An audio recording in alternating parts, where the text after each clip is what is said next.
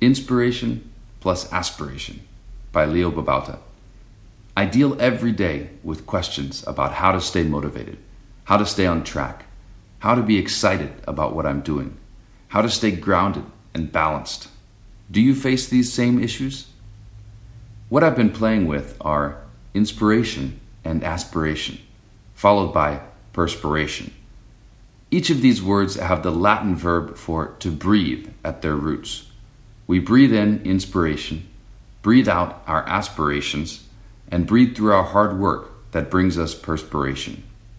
When we're plagued with self doubt or a lack of motivation, we can breathe in the inspiration of others.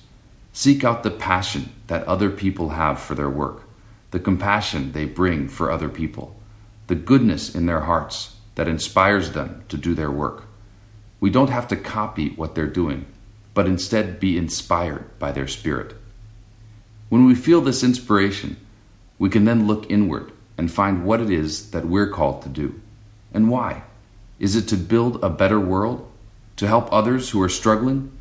Take this good intention and infuse it with the newly inspired spirit you have.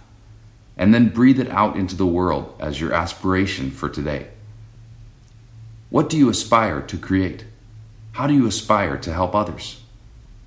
And then finally, put in the hard work to make this aspiration happen.